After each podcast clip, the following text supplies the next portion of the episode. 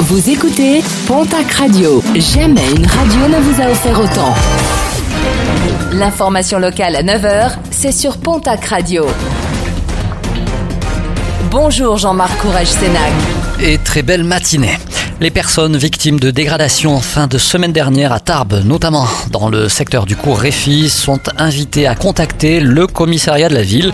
Une jeune femme de 29 ans a reconnu lors de sa garde à vue être à l'origine de nombreuses dégradations. Une interpellation rendue possible grâce au signalement effectué par les riverains. Prudence sur la route, des routes parfois dangereuses et inadaptées.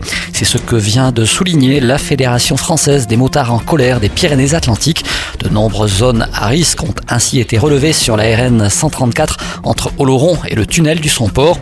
Des zones sans double glissière de sécurité sont également déplorées la multiplication d'îlots en relief ou de bordures en ciment, l'étroitesse de la route à certains endroits, le colmatage succinct des fissures de la chaussée ou bien encore un éclairage d'entrée trop faible au niveau du tunnel d'os.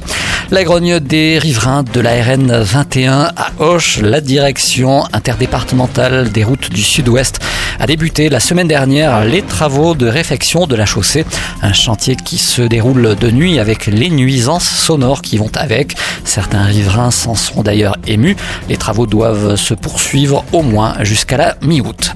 Un mot de sport et de football avec des prolongations au POFC, celle de Yankouba Jarjou et Abdourahman Ndiaye, l'attaquant gambien et le milieu de terrain ivoirien, tous deux âgés de 23 ans, étaient arrivés la saison dernière dans l'effectif béarnais.